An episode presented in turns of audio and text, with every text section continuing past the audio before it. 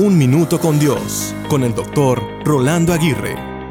John Steinbeck dijo, el arte del descanso es una parte del arte de trabajar.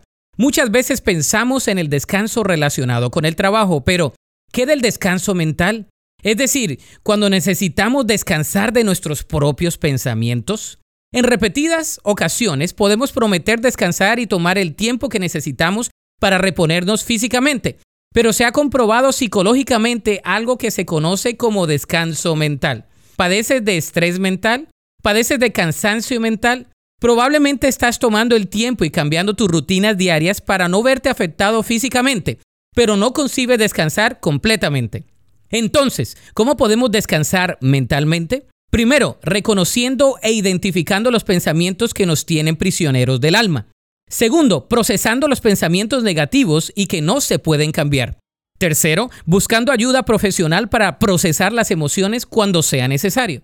Cuarto, aceptar las cosas que no podremos cambiar y cambiar las que se puedan. Por último, confiar en las promesas de Dios y depositar toda nuestra confianza en Él.